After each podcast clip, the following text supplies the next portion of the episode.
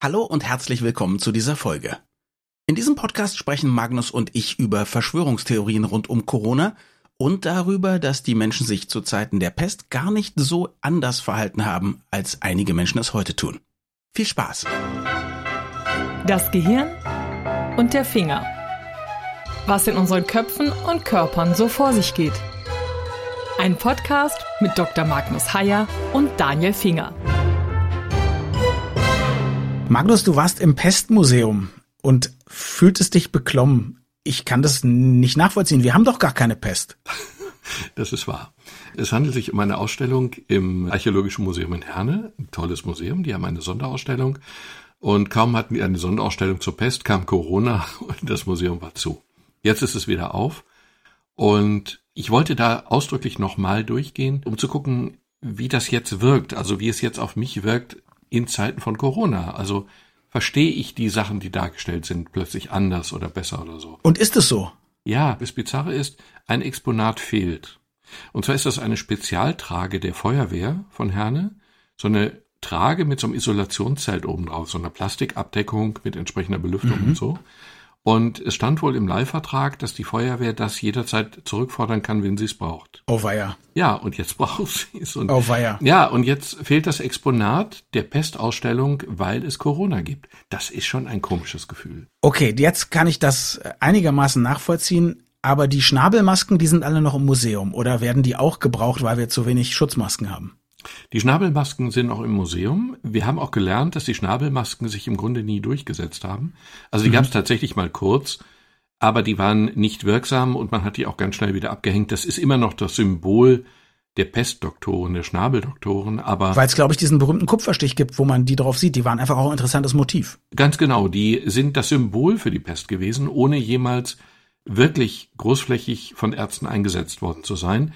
Ich habe im Museum ein schönes Foto gemacht von einer ganzen Wand mit diesen Schnabelmasken und im Vordergrund meine Frau mit einer normalen Atemschutzmaske in Schräg. Die Parallelen sind einfach toll. Also die Parallelen sind einfach merkwürdig, dass du heute mit einer solchen Maske tanken fährst, ist ja schon komisch. Ich habe eben mit einer Tankwartin gesprochen und die meinte, ja, es sei schon bedauerlich, man sieht halt den Gesichtsausdruck der Leute nicht mehr. Und vor zwei Monaten hätte die den Notfallknopf gedrückt, wenn jemand mit einer Maske in die Tankstelle gekommen wäre. Das ist jetzt einfach üblich. Es ist schon merkwürdig. Das habe ich übrigens selber an mir festgestellt. Ich habe so eine schwarze Gesichtsmaske und habe mich neulich im Spiegel angesehen, bevor ich in die Tankstelle gegangen bin und habe auch gedacht, also wenn jetzt nicht Corona wäre, dann würde man sofort die Polizei rufen. Genau, genau denselben Gedanken hatte ich auch. Ich finde interessant, dass du die Parallelen gesehen hast, denn wir wollen ja heute über Verschwörungstheorien sprechen oder sagen wir mal das, was wir für Verschwörungstheorien halten das Abdriften von Leute in irgendwelche merkwürdigen Theorien, wo Corona herkommt, warum es Maßnahmen gibt, die im Moment die Regierungen dieser Welt ergreifen. Und wir wollen auch über Parallelen sprechen. Und eine Sache ist klar, ich glaube, wenn zu Zeiten der Pest die Gesellschaft so gewesen wäre wie heute, dann würden Leute auf jeden Fall denken, die Herzöge und Fürsten wollen uns bloß besser kontrollieren. Wir können uns ja gar nicht anstecken. Von wegen, natürlich gehe ich irgendwie auf den Marktplatz in Ulm und so weiter und so fort. Eins weiß ich, das habe ich jetzt auch nochmal extra nachrecherchiert, damit ich nichts Falsches sage. Der Antisemitismus, und es gibt ja heute auch stark antisemitische Theorien, die Rothschilds stecken dahinter und so weiter und so fort, den gab es im Mittelalter zur Zeiten der Pest auch und es gab deswegen viele Judenpogrome. Es gab eigentlich extrem viele Reaktionen damals, die wir heute einfach gespiegelt sehen. In ganz vielen Bereichen. Die Leute haben sich nicht groß geändert. Und die Reaktion Damals hatten wir eine Krankheit, deren Ursache man nicht kannte, die aber auf fatale Weise tödlich war, also ganz anders tödlich als heute. Damals starben einer von vieren bis drei von vieren bis 75 Prozent war die Todesrate. Das war grau, grausamst. Mhm. Und die Leute haben eben, so wie heute auch, auf etwas reagiert, was sie nicht fassen konnten, was sie nicht, dessen Ursache sie nicht kannten, vor dem sie Angst hatten und gegen das sie auch keine Therapie hatten, so wie heute.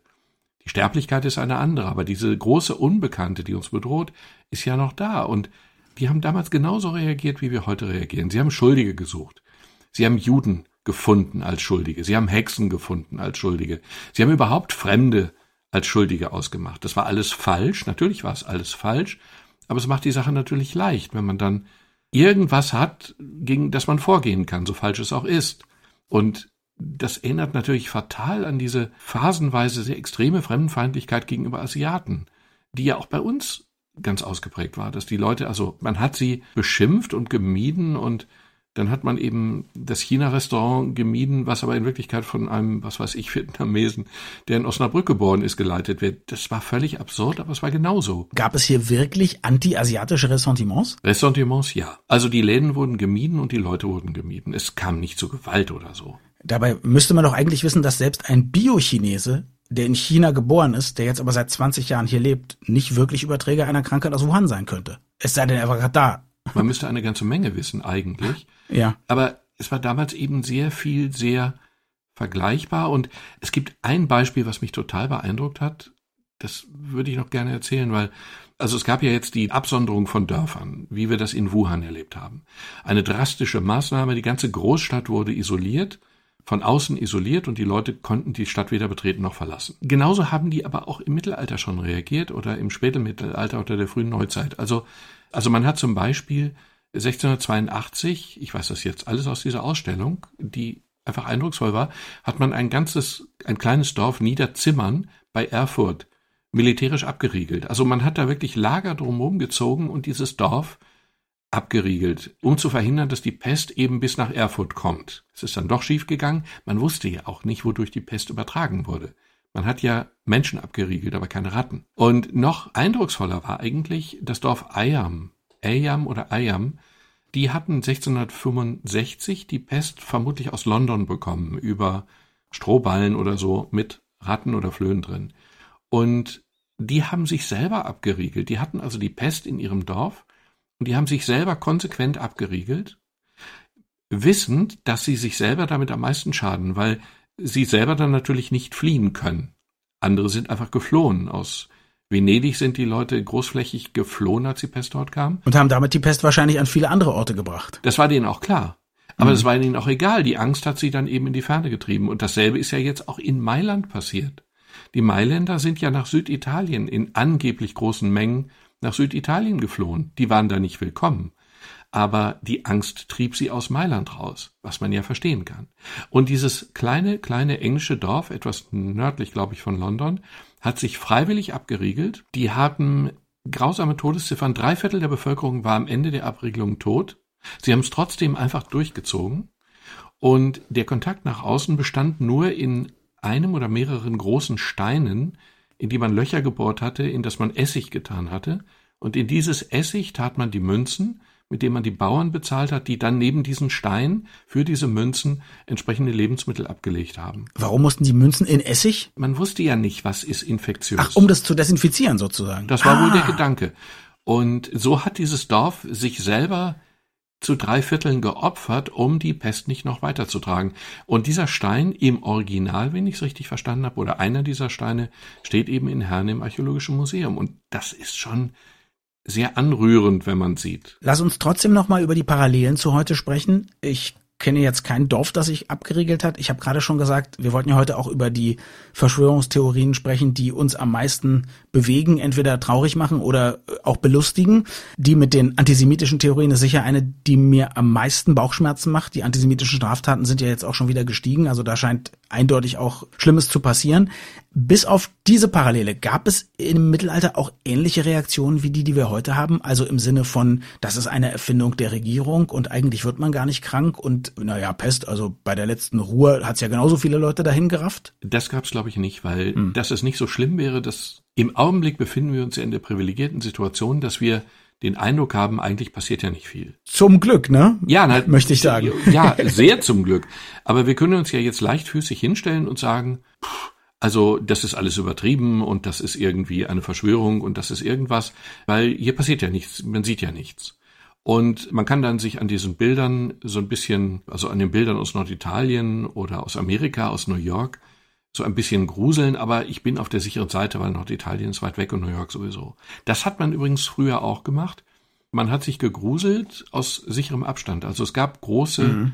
großformatige Gemälde, detaillierte Berichte, die man dann in anderen Ländern, wo die Pest noch nicht war, mit freudigem Gruseln gesehen und betrachtet hat, bis die Pest dann wirklich kam. Dann war es vorbei mit dem freudigen Gruseln, dann wurde es dann echt. Dann war das nur noch Gruseln. Genau, das hat es schon gegeben, aber die Pest war einfach zu real und zu tödlich, um sie für eine Erfindung zu halten oder, oder sie als solche darzustellen. Das, das ging mhm. einfach nicht, weil sie zu grausam gewütet hat. Mich erinnert das manchmal diese Logik, wenn man sagt, es ist doch harmlos, hier passiert doch nicht so viel.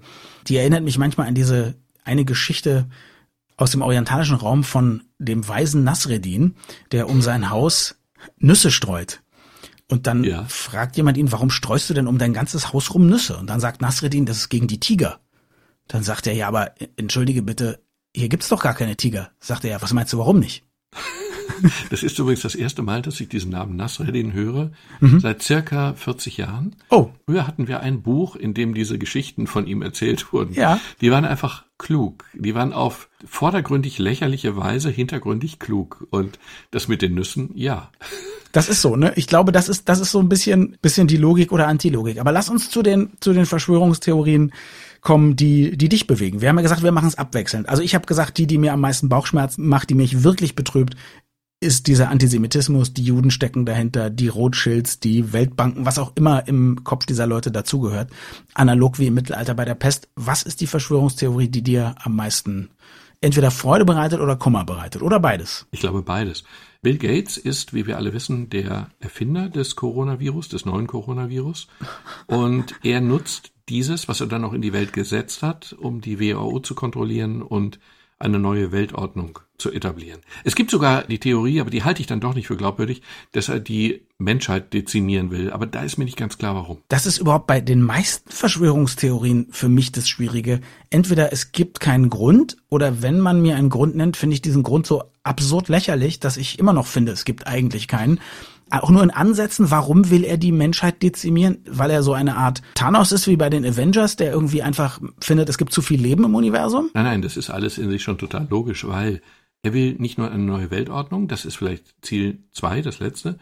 Er will zunächst eine weltweite Impfpflicht und dann will er beim Impfen, ich weiß nicht genau, wie es stattfindet, Mikrochips implantieren. Und über diese Mikrochips, die er dann den Leuten unbemerkt implantiert, will er dann die Leute kontrollieren. Aha, er möchte beim Impfen durch eine Kanüle Mikrochips implantieren. Das ist aber interessant. Du bist doch Arzt. Geht sowas? Das Bestätigende an dieser Theorie ist ja die Tatsache, dass sie es geheim halten. Also nach meinem Wissen geht es nicht. Aber das ist ja jetzt wiederum eigentlich eine Bestätigung dieser Theorie, weil wenn das nicht eine Verschwörung Klar. wäre, wenn es offen gehandelt Klar. würde, da würde ich es ja wissen und du auch. Das Interessante ist natürlich, jetzt kann man entweder sagen, ich mag den Haier nicht, der ist mir eh suspekt, der ist für Impfungen und Operationen, dann glaubt man, du bist Teil der Verschwörung. Bezahlt von der großen Pharmaindustrie und den Rothschilds. Ich bin von Bill Gates. Natürlich, Bill Gates. Oder man mag dich. Dann sagt man, na ja, Natürlich, sie müssen es auch vor den Ärzten geheim halten. Es gibt diese Leute, die glauben, dass es den Weltraum gar nicht gibt, dass wir eine flache Erde haben und dass die NASA, weil sie eine Regierungsorganisation ist, eigentlich nichts macht, außer die Menschen zu täuschen. Da kann auch nicht so richtig jemand erklären, warum, was die davon haben sollten, dass man glaubt, irgendwie es gibt den Mond und die Erde ist rund. Ist ganz merkwürdig, kann ich mir nicht erklären. Aber wenn man dann sagt, na ja, aber entschuldige bitte, aber bei der NASA arbeiten über tausend Wissenschaftler und das sind auch alles normale Leute, die irgendwo aufwachsen, die haben Familien und so weiter und so fort. Glaubt ihr wirklich, dass man so eine Verschwörung diesen Grades geheim halten könnten? Dann heißt es, naja, die Leute, die da arbeiten, die wissen es natürlich genauso wenig. Also es gibt ganz wenige Leute an der Spitze, mhm. die alles kontrollieren, die wissen Bescheid. Das ist natürlich wieder total unlogisch, weil die Wissenschaftler können sich ihr Equipment schnappen und können die Beobachtungen selber machen und die können alle Mathe, die können das ausrechnen.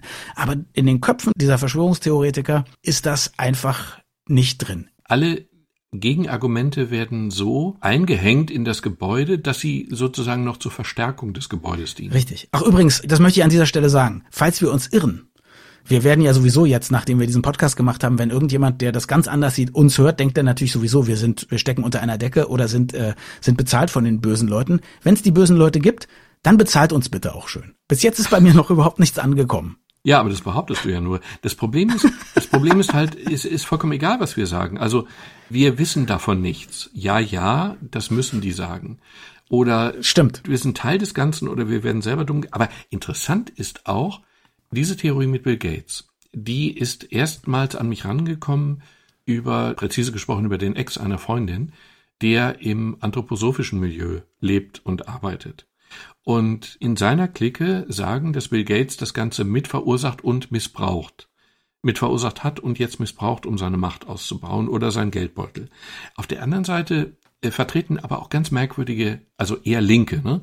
Auf der anderen Seite vertreten auch ganz merkwürdige Rechte, Reichsdeutsche oder so merkwürdige Trauergestalten, diese These auch. Also da treffen sich ganz plötzlich Gruppen, die niemals miteinander reden und schon überhaupt nicht miteinander demonstrieren würden, hm. treffen sich plötzlich auf derselben Bühne, was die Sache ganz irritierend macht, finde ich. Ja, du hast völlig recht. Ich stimme dir in allen Punkten zu. Ich persönlich muss sagen, ich kenne eigentlich die Biografie von Bill Gates ganz gut ich habe auch ein paar sehr wichtige Leute von Microsoft schon getroffen, die allerdings alle dahin gekommen sind, als Bill Gates schon längst weg war, muss man ja auch wissen. Mhm. Aber weil ich eben lange Zeit eine Multimedia-Sendung hatte im Radio, kenne ich mich wirklich aus mit Bill Gates. Das ist ein totaler Nerd, der relativ zurückhaltend ist, aber ein Händchen fürs Geschäft hat. Ein großer Visionär, der oft Dinge richtig gewusst hat, ohne sie richtig umsetzen zu können. Also der hat zum Beispiel in Gegenwart von Steve Jobs erzählt, dass irgendwann der Tablet-Computer die Revolution des mobilen Internets und so weiter anführen wird. Ein Jahr später gab es das iPad von Apple und Bill Gates hat es gewusst, aber nicht gemacht, ja. So ein Typ ist das, der nun wirklich seit, ich glaube, seit fast 20 Jahren nicht mehr bei Microsoft ist, der die Hälfte seines gigantischen Vermögens gespendet hat für eine Organisation, die versucht, Gutes zu tun, die Stiftung, die er gemeinsam mit seiner Frau Melinda hat. Und wahr ist natürlich, klar versucht er zum Beispiel Impfstoffe in die dritte Welt zu bringen. Aber da sind wir ja schon wieder die nächsten Verdächtigen.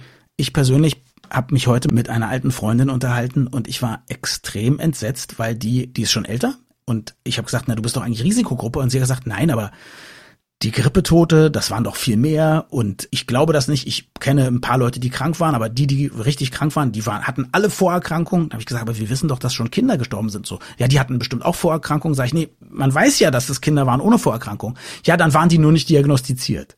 Also da wurde das das erste Mal total schwierig für mich. Und dann habe ich es anders probiert und habe eben nach dem Grund gefragt und habe gesagt, aber warum sollte man das tun? Also warum sollten die, unsere Regierung, das Robert Koch Institut, alle anderen Regierungen und so weiter, warum sollten die Quatsch erzählen? Nicht sich mal irren, eine Zahl falsch haben oder so, sondern wirklich Quatsch erzählen. Er hat gesagt, ja, um die Leute zu kontrollieren. Und da war dann wieder diese Idee mit dieser App, die uns alle kontrolliert. Also die App, die anonymisiert und freiwillig ist. Hm, die ja auch dezentral jetzt, glaube ich, sein soll. Mhm. Die ja tatsächlich die Daten nur auf dem eigenen Handy speichert. Genau. Und wir haben ja wirklich aktivste Datenschützer in Deutschland, die auf alles achten und die sofort sagen würden, hier läuft was unkoscher. Haben wir seit Jahren. Und es ist auch gut, dass wir die haben. Manchmal gehen mir die auf die Nerven, weil die Lösungen verhindern, die ich eigentlich ganz gut fände. Aber grundsätzlich ist es gut, dass wir die haben. Und es ist eine Kollegin, die auch im Journalismus arbeitet. Also die müsste es eigentlich verdammt nochmal besser wissen, aber weiß sie nicht. Es ist unglaublich schwierig, an diese Leute ranzukommen und zu verstehen, warum sie handeln, wie sie handeln, warum sie denken, wie sie denken. Mhm. Ich verstehe diese Leute einfach nicht. Mhm. Sie sind mir suspekt. Sie irritieren mich. Sie machen mhm. mir Angst. Das finde ich interessant, weil das habe ich gar nicht. Also Angst gebe ich zu, Suspekt gar nicht. Und ich muss sagen, ich habe mich heute mit der länger unterhalten. Ich habe dann auch gesagt, naja, das ist so, die Leute, die sowas glauben, das sind doch eigentlich genau solche Leute wie fanatische Impfgegner. Sagt sie ja, sie findet Impfen auch doof. Und da war es ganz schwierig. aber, aber ich muss eins sagen, wir haben uns unterhalten, freundschaftlich, wirklich, wir mögen uns sehr. Und sie hat hinterher gesagt, sie fand es toll, dass ich mich mit ihr in Ruhe darüber unterhalten habe, weil sie kennt es halt so, entweder Leute haben eh schon ihre Meinung oder die stellen sie sofort in die Ecke der Verschwörungstheorien.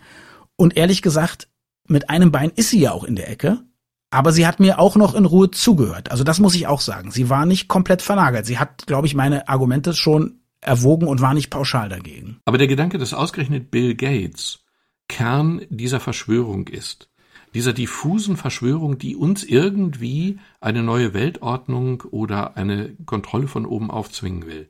Dieser Gedanke ist doch die ist doch so komplett absurd, als wenn man Mutter Teresa posthum unterstellen wollte, aus dem Grab heraus eine Militärdiktatur zu etablieren. Ist nicht ganz so absurd. Soll ich dir sagen, warum? Bitte. Ich glaube, es funktioniert so.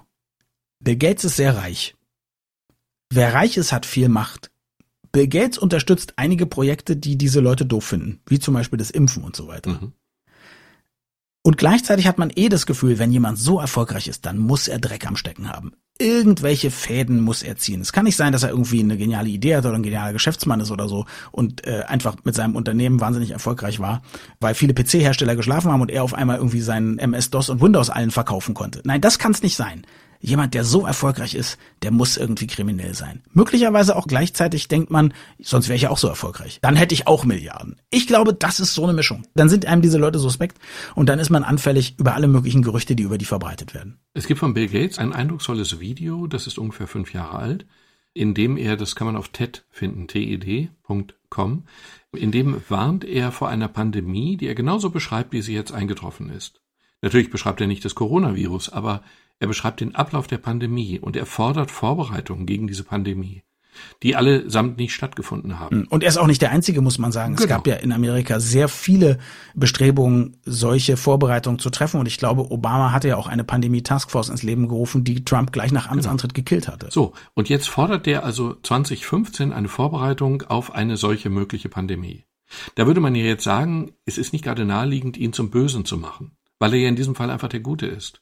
Ja. Aber jetzt wird es einfach umgedreht und gesagt, aha, er hat damals schon davon gewusst, weil er damals dran gearbeitet hat. Und dann wurde es halt eben irgendwann fertig. Und dass er dann aber Leute warnt vor dem, woran er arbeitet, das macht dann so überhaupt gar keinen Sinn. So ist es. Ich glaube, ich bin dran. Du hast gesagt Bill Gates? Ja. Meine Lieblingsverschwörung ist, dass die Chinesen das Coronavirus in einem Geheimlabor gezüchtet und absichtlich freigesetzt haben. Es besteht eine gewisse Chance, weil wir ja auch ein äh, streng überwachtes höchste Sicherheitsstufe Labor haben in Wuhan, mhm. was an Coronaviren forscht. Allerdings ein medizinisches Labor, ist medizinische Forschung. Sowas wie das Robert-Koch-Institut hier. Keine militärische Forschung. Nach allem, was man weiß. Und es gibt Interviews mit Ärzten davon. Im Spiegel habe ich ein Interview mit einer Ärztin gelesen. Es besteht die Möglichkeit, dass man an irgendeinem Virus geforscht hat in diesem Labor und es dann entwichen ist. Mhm. Das ist möglich, ja, grundsätzlich. Wobei man sagen muss, die chinesische Regierung hat selber, das haben die amerikanischen Geheimdienste rausgefunden, die chinesische Regierung hat selber nachgeforscht ob das aus diesem Labor gekommen sein könnte. Also kann schon mal kein Plan dahinter stecken. Und das Interview mit der Ärztin, das ich gelesen habe, was im Spiegel war, da sagte sie, als man mich angerufen hat, habe ich sofort Angst gehabt und habe gedacht, oh Gott, möglicherweise ist eins unserer Viren, an denen wir forschen, da mhm. an die Öffentlichkeit gekommen. Und dann haben wir herausgefunden, nein, das Virus hier benimmt sich ganz anders. Es gibt ja auch die viel wahrscheinlichere Theorie, dass das von irgendwelchen Tieren, Fledermäusen wahrscheinlich übertragen wurde, die auch gehandelt wurden auf dem Markt von Wuhan. Aber jetzt diese Idee, dass eine Regierung, eine chinesische Regierung, ein Virus entwickelt und mit Absicht freilässt in ihrem eigenen Land. Und das muss sich dann mühsam über die ganze restliche Welt verbreiten. Und wenn sie das Virus freisetzt, dann macht sie nach ein paar Wochen auch alles, um das Virus wieder zu bekämpfen. Das ist so bescheuert. Also all diese Sachen gleichzeitig anzunehmen, dass das eine meiner liebsten Theorien ist, weil ich nicht weiß, wie man diese kognitive Dissonanz aushalten kann. Wobei natürlich einer derjenigen, der genau diese Theorie aufstellt, nein, nicht die Theorie, dass sie es absichtlich, absichtlich in die Welt gestellt haben, ja. sondern dass es eben aus einem Labor in Wuhan entwichen ist und insofern die Chinesen jetzt schadensersatzpflichtig sind, ist natürlich Donald Trump, der das ja immer wieder tweetet und da ist es ja sogar logisch, aus seiner Sicht ist diese Schuldzuweisung logisch, weil wenn ich jemand anderen habe, dem ich die Schuld zuweisen kann, einem Fremden, so wie im Mittelalter im Kern, dann entlaste ich meine eigene Unfähigkeit und das eigene Versagen, was ja auch sehr offen zutage liegt, und ich kann meine potenziellen Wähler beruhigen mhm. und ich kann sie auf meine Seite ziehen. Ein Feind zu haben ist immer hilfreich und ein Virus ist kein Feind, Völlig richtig. dem man Schuld zuweisen kann. Wobei eine Logik müsstest du mir erklären. Also auf China mit Dreck zu werfen oder Schadensersatz zu fordern, kann ich nachvollziehen. Mhm. Nicht, dass ich es gut finde, aber kann ich nachvollziehen. Nur jetzt, sagen wir mal, selbst wenn China bösartig ein Virus freigesetzt hätte, alles schön und gut. Aber trotzdem entschuldet es doch nicht sein zögerliches Handeln und sein Versagen in den ersten Wochen, als man in Amerika wusste, dass man das Coronavirus hat. Da haben doch bestenfalls zwei Leute Mist gebaut. Nichts entschuldigt das. Aber je lauter ich, das ist doch egal, wenn ich mich schuldig gemacht habe, je lauter ich von einem anderen Schuldigen rede, wenn ich nur noch von einem anderen Schuldigen rede, dann werden diejenigen, die es entsprechend hören wollen, es auch genauso hören. Hm. Und die anderen, die sowieso meine Gegner sind, ja gut, die kann ich eh nicht überzeugen. Aber ich habe jetzt einfach ein ganz starkes Narrativ und das blase ich ständig in die Welt und entlaste mich selber. Natürlich entlaste ich mich selber. Hm. Du hast völlig recht. Aber du bist dran. Noch eine, eine der von dir geschätzten oder auch gefürchteten Verschwörungstheorien. Ich habe gestern beim Brotkaufen einen Blick auf die Bildzeitung geworfen. Natürlich, natürlich. Ich wollte die Fatz, aber aber dann habe ich mich einfach vergriffen. Das ist so die intellektuelle Ja, Ausrede. Moment, ich, ich gebe, Moment, ich, äh, als ich es gesagt hatte, war mir klar, dass es sehr, sehr überzeugend klingt. Bin gestolpert und konnte nicht anders, als auf den, auf, auf den Aufsteller zu fallen, auf dem die Bildschlagzeile abgebildet war. Genau. Ich habe einen Teil meiner journalistischen Ausbildung bei der Zeitschrift Brigitte verbracht. Und da war es dann immer so, wenn ich Mediziner interviewt habe, dann haben die immer gesagt, ach, Sie rufen von Brigitte an. Also neulich habe ich ja bei Ihnen einen Artikel gelesen und dann kam immer eine Apposition. Also ich lese Brigitte natürlich nicht, aber ich habe, und dann kam eben so eine Erklärung wie beim Friseur. Und die beste war, ein ganz charmanter Kinderoberarzt aus Tübingen. Ach, Sie kommen von Brigitte. Also neulich habe ich bei Ihnen, also ich lese die Brigitte natürlich nicht, aber neulich, als ich in der Badewanne meiner Freundin lag, kam ich an keine andere Zeitschrift dran. Das war die beste Erklärung für Brigitte lesen. Finde ich gut. Aber um welche Bildschlagzeile ging es? Ich habe sie ja nicht gekauft, Gott sei Dank, denn ich habe dann das Original gefunden. Also es stand Kardinal Müller, ein ehemaliger sehr mächtiger Kurienkardinal im Vatikan. Kurie heißt also, dass er in Rom selber tätig war. Der war Leiter der Glaubenskongregation, einer der mächtigsten oder der mächtigste Mann hinter dem Papst. Verschwörungstheoretiker, die auch gerne von Big Pharma sprechen, würden hier von Big Church sprechen, genau. richtig? Big, very big church, most big church, biggest church. Mhm. Und da wurde dann gesagt, er würde irgendwie eine Verschwörungstheorie und dann habe ich das dann zu Hause nachgelesen und auch im Original nachgelesen. Und es gibt tatsächlich eine Veröffentlichung, unter der auch sein Name steht, aber eben auch der Name von einigen anderen Kardinälen, ehemaligen, das sind alles ehemalige, Carlo Maria Vigano, allesamt Feinde des jetzigen Papstes. Der Mhm. war immerhin mal Botschafter in den USA, der war auch ein ganz hohes Tier. Und der hat jetzt eine Veröffentlichung gemacht, Veritas Liberavit Vos, die Wahrheit wird euch befreien.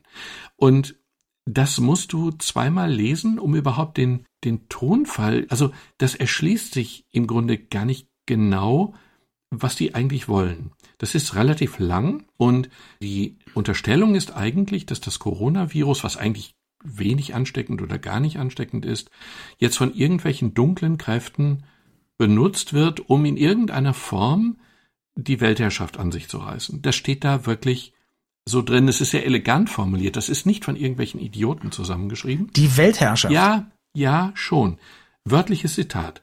Lassen wir nicht zu, dass Jahrhunderte der christlichen Zivilisation unter dem Vorwand eines Virus ausgelöscht werden, um eine verabscheuungswürdige technokratische Tyrannei aufzurichten. Wow. Es klingt doch alles irgendwie so eine Nummer zu groß, würde ich so gefühlsmäßig sagen. Das ist zum Teil auch elegant formuliert. Also es ist die Christenpflicht, jetzt sinngemäß aus der Erinnerung zitiert, es ist die Pflicht eines jeden Christen, sich nicht mit einem Impfstoff impfen zu lassen, der aus getöteten Embryonen hergestellt wird. Keine Ahnung, was er damit meint, aber der Corona-Impfstoff, egal was ein Corona-Impfstoff am Ende sein wird, der hat niemals etwas mit getöteten Embryonen zu tun. Steht da auch gar nicht drin. Es wird eben nur in zwei aufeinanderfolgenden Sätzen genannt. Und dann wird der ganz große Hammer rausgeholt. Wir kämpfen, wieder wörtlich, wir kämpfen gegen einen unsichtbaren Feind, der die Bürger untereinander spalten, die Kinder von ihren Eltern, Eltern von Großeltern, Gläubige von ihren Seelsorgern, Schüler von Lehrern, Kunden von Verkäufern trennen will. Kunden von Verkäufern, da stutzt man kurz, steht aber wirklich so drin. Und irgendwie wird da zu einem Religionskrieg aufgerufen. Möge, nochmal ein Zitat, weil ich den Duktus so, Tonfall so schön finde, ich muss es einfach sagen. Möge die, wörtlich, alles wörtlich, möge die allerseligste Jungfrau, Hilfe der Christen, den Kopf der alten Schlange zertreten und die Pläne der Söhne der Finsternis zunichte machen. Das ist schon eine Sekte, oder? Das ist nicht die normale katholische Ich Kirche, möchte, die ich möchte angehören. jetzt als Katholik möchte ich sehr, sehr laut und sehr nachdrücklich betonen, dass das in keinster Form die katholische Kirche ist, dass sich die katholische Kirche oder einige Institutionen derselben, also zum Beispiel die Deutsche Bischofskonferenz, sehr lautstark, sehr vehement, sehr heftig davon distanziert hat und das als komplette Phantasmen oder so dargestellt Finde ich hat. sehr gut. Aber interessant ist die Tatsache, das sind ehemals sehr mächtige Männer, die das aus der Taufe gehoben haben. Das sind keine No-Names. Also man kann bei vielen dieser Verschwörungstheorien ja sagen, da blasen sich jetzt irgendwelche No-Names mit Bedeutung auf. Aber hier, das ist eigentlich nicht so. Und diesen Kardinal Müller, wir haben mal drüber gesprochen, den habe ich in einer sehr unangenehmen Situation mal kennengelernt. Das ist ein ganz, ganz unangenehmer, ich weiß nicht genau, wie ich es in nicht justiziabler Form formulieren soll, aber das ist ein Mensch, mit dem du nicht im Aufzug stecken bleiben willst und schon gar nicht Schlimmeres. Und dieser Mensch ist Teil dieser ganz merkwürdigen Verschwörungstheorie. Ganz komische Sachen, die ich im Kern nicht verstehe. Ich verstehe sie wirklich nicht. Aber das hat mit der katholischen Kirche der Gegenwart nichts zu tun. Das sind Männer der Vergangenheit. Aber die äußern sich schon sehr, sehr lautstark. Also ich bin schockiert. Aber wenn man das liest, man kann jetzt natürlich einerseits sagen, okay, man nennt das auch Psychose, das gibt's ja. Also behandlungsbedürftig. Kann man auch behandeln. Psychosen kann man sehr gut behandeln eigentlich, aber ich glaube, das wird dem nicht gerecht. Ich glaube, das sind Menschen, die relativ genau wissen, was sie tun und die damit etwas bezwecken, die damit in irgendeiner Form Leute auf ihre Seite ziehen wollen, die Standpunkte vertreten, die so absurd sind, dass wir sie niemals auch nur annähernd akzeptieren würden. Aber ich glaube, die haben ein Ziel und dieses Ziel beunruhigt mich. Ich verstehe das total. Ich möchte vielleicht abschließend noch eine meiner naja, ich will sagen Lieblingsverschwörungstheorien, aber eine Sache, die ich auch immer wieder so vor die Stirn schlagend dumm finde, dass Leute meinen, die Regierung, wenn es jetzt nicht Bill Gates ist, unsere Regierung möchte uns alle kontrollieren. Und wer sich ein bisschen auskennt in Politik und vielleicht auch mal mit einem Abgeordneten oder einem Minister geredet hat, oder von mir aus auch nur mit demjenigen, der für seinen Bezirk zuständig ist, in der Bezirksverordnetenversammlung, der weiß, dass alleine die verschiedenen Flügel der CDU oder SPD sich nicht einigen können, welche Politik sie machen. Und die Parteien untereinander schon gar nicht. Und Regierung und Opposition auch nicht. Und die Idee, dass es da eine große Einheit gibt von Leuten, die alle an einem Strang ziehen, um uns endlich unter die Knute zu bringen, die ist so absurd, wie die Idee absurd ist, dass die Regierungsparteien, die jetzt an der Macht sind, möchten, dass die Wirtschaft total runtergeht, weil sie sich damit bessere Wiederwahlchancen ausrechnen. Jemand, der sowas glaubt, hat doch die letzten 10, 20, 30 Jahre nicht in der Wirklichkeit von heute verbracht, oder? Ganz sicher nicht. Aber man muss sich natürlich die Frage stellen, warum gehen Leute mit solchen Theorien auf die Straße? Oder warum vertreten sie solche Theorien überhaupt? Im Internet gibt's ja fantastisch schöne Videoclips, auch gut gemacht zum Teil, die eben solche Thesen auf die eine oder andere Weise vertreten. Dann werden dann immer Leute mit Professorentiteln geadelt oder ihre Bedeutung betont und dann sagen die, dass die Regierung alles falsch macht und das Coronavirus missbraucht. In Wirklichkeit missbrauchen die natürlich das neue Virus für ihre Theorien. Die Frage ist, warum tun sie das? Und ich glaube, dass es sehr stark damit zu tun hat, dass man einfach sich, man, man bekommt einfach mehr Bedeutung, wenn man etwas weiß. Ich weiß etwas, was du nicht weißt. Du bist einfach naiv, dass du glaubst, das Coronavirus sei eben ein natürlich entstandenes Virus. Ich weiß es besser und ich vertrete das sehr laut und bekomme damit eine Bedeutung, die ich nie hatte. Dazu passt, dass eigentlich diese Verschwörungstheoretiker eher nicht so die erfolgreichsten Menschen im normalen Leben sind. Übrigens überzufällig häufig Männer, was jetzt natürlich meine These entweder untermauert oder konterkariert. Aber ich glaube auch, dass man dann, man fühlt dann auch so die Wärme einer Gruppe. Das ist, ich gehe demonstrieren, ich gehe auf die Straße und ich fühle die Stärke, die mir dann eben dieses gemeinsame Demonstrieren gibt. Es ist völlig egal, wie bescheuert der Anlass des Demonstrierens ist. Ich fühle mich bedeutsamer, ich fühle mich stärker, ich fühle mich aufgehoben, ich fühle mich verstanden.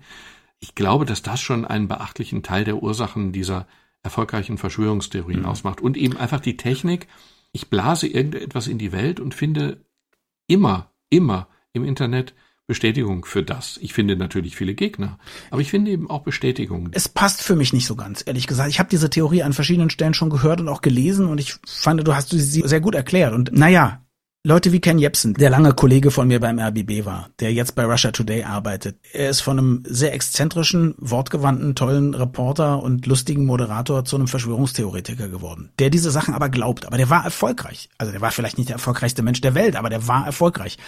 Attila Hildmann, dieser Veganer-Papst da, der jetzt auch in den Untergrund geht, weil er sein Leben für bedroht hält, weil er aufmerksam macht auf die große Verschwörung, der hatte Erfolg. Der war ein kontroverser Medienstar, aber ein Medienstar.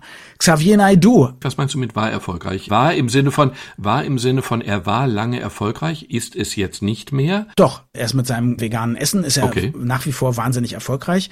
Klar, Umsatzeinbußen und Mindestabstand gibt's auch für ihn. Jetzt ist er wie gesagt, im mhm. Untergrund. Xavier Naidoo, einer der erfolgreichsten Popmusiker Deutschlands. Übrigens überzeugter Christ, jahrelang extrem, sagen wir mal, aufgefallen durch einen extremen Glauben, den man in der Popmusik mhm. gar nicht so oft findet.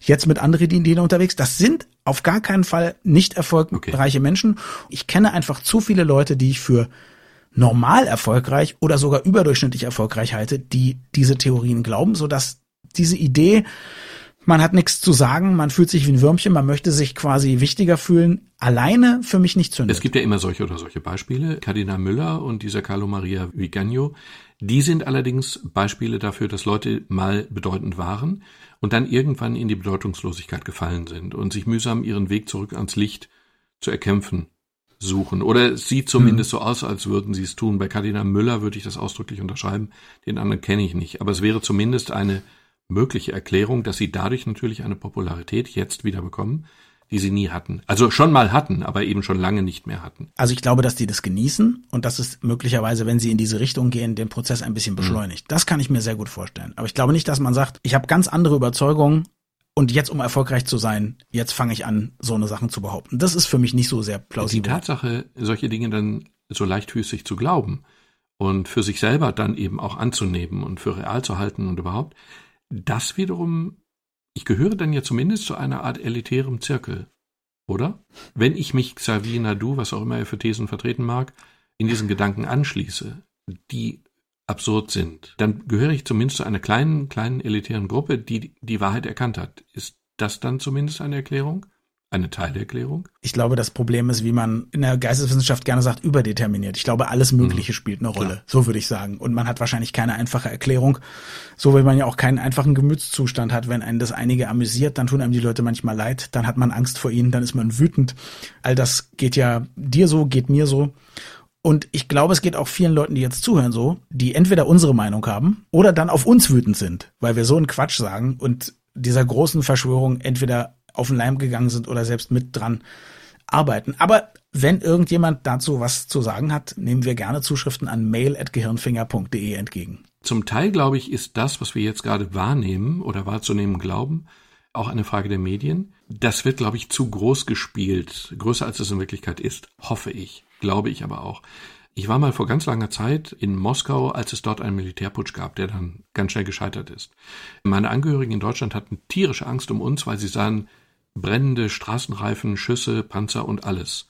Wir waren wenige Kilometer weg und liefen durch einen Park und wir bekamen überhaupt nichts mit. Es war alles völlig friedlich. Und die Kameras, die haben alle denselben brennenden Reifenstapel gefilmt und das dramatisiert. Ein bisschen möchte ich betonen, dass diesen Verschwörungstheoretikern viele, viele andere gegenüberstehen, die das eben nicht so sehen, die sich auch an Regeln halten. Das stimmt. Eben nicht, die Mehrheit der Deutschen war eben nicht auf irgendwelchen Demonstrationen. Du hast völlig recht. Und trotzdem habe ich total was dagegen, wenn jemand, der die Medien ist, mit deiner Kolumne im Kölner Stadtanzeiger und deinem Podcast und deinen Beiträgen bei mir auf Radio 1. Ich würde nicht ja. die Medien sagen, weil dann sagt wenigstens wir Medien. Ich nehme das zurück. Aber es ist natürlich, es ist natürlich ein bisschen so eine Grundkrankheit von uns Medienleuten. Es ist eine gewisse Grundkrankheit, ja. dann die Ausnahme doch sehr stark, wenn sie ins Konzept passt, in den Mittelpunkt zu stellen. Ein wenig zu Klar. sehr in den Mittelpunkt zu stellen und einfach statistisch nicht sauber abzuwägen. Medien sind in der Regel keine Überbringer der vollständigen, statistisch korrekten Wirklichkeit, sondern berichten ja. über das Brisanteste, völlig klar. Ich gebe auch zu, dass die Demonstration, zumal in Stuttgart ja eine, ich glaube, ziemlich große Demonstration war. Aber ich glaube trotzdem, dass die ganz große Mehrheit der Leute hierzulande irgendwie staunend dahin guckt und sich fragt, was mit denen los ist. Also ich glaube, die Verrückten sind trotz allem in der Minderheit. Am Freitag erscheint unsere nächste reguläre Folge und es geht um Simulanten und das Simulieren. Und darum, was Menschen damit erreichen wollen. Das reicht von Ideen wie, ich möchte statt zu arbeiten lieber zu Hause bleiben, was im Moment ja fast absurd wirkt, bis hin zu Menschen, die wirklich gerne krank sind und sich sogar Operationen erschwindeln wollen. Bis dann.